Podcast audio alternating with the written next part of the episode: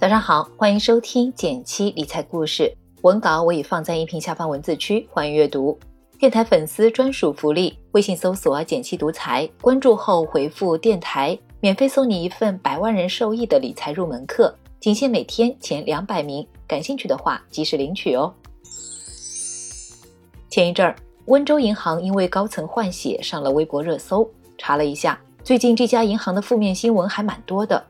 两千万股股权被司法拍卖，一直打折还是无人问津。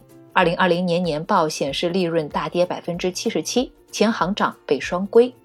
不少小伙伴可能联想到了今年二月宣布破产的包商银行，纷纷表示了担忧。这个对普通存款会有影响吗？说起银行，大部分人会觉得没有风险，大而不倒。这些新闻估计颠覆了不少人的认知。平时一些谨慎的小伙伴也会问。在极端情况下，如果银行、保险公司、基金公司、券商出了问题，我的钱该怎么办呢？那今天我们就来聊聊这件事儿。先来说说银行，银行存款的安全性还是非常高的。无论大银行还是小银行，银行存款的安全性都有存款保险条例兜底。条例中清楚地写明，同一个存款人只要在单家银行存款本息不超五十万元，会全额偿付。也就是说。如果银行倒闭，存款保险基金会在银行发布公告后的七个工作日内，把五十万以内的本息核付给我们。另外，实际操作过程中，国家还会进一步努力，比如上次的包商银行，央行也额外提供了一部分资金，全额保障了个人存款。不过，也要提醒两点：首先，还是建议单家银行存款本息核不超过五十万元，这样能够全额获得存款保险的保障，会更加放心。如果一些土豪朋友钱特别多，可以考虑多家银行分着存，这样会更加保险。另外，存款保险制度只保障银行存款的安全，是不包括银行理财的，两者的风险不一样。接着我们再来说说保险公司。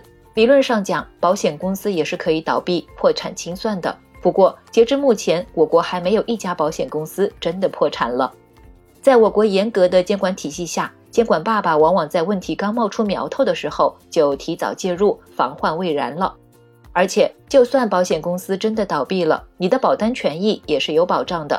首先，保险公司平时都要交一笔钱，组成保险保障基金，有点像保护费的意思，用于当保险公司出现风险时进行必要的救助。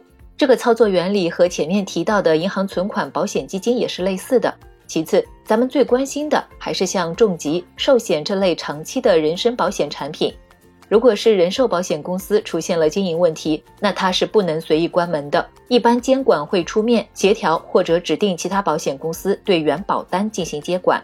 所以在挑选保险产品时，相比于纠结公司的大小，选择一个适合自己且性价比高的产品才是更重要的。这两年买基金的朋友也越来越多。那如果基金公司破产了，我们的钱又会怎么样呢？其实，你买的基金资产不属于基金公司的自有资产，他们的资金托管在银行里，十分安全。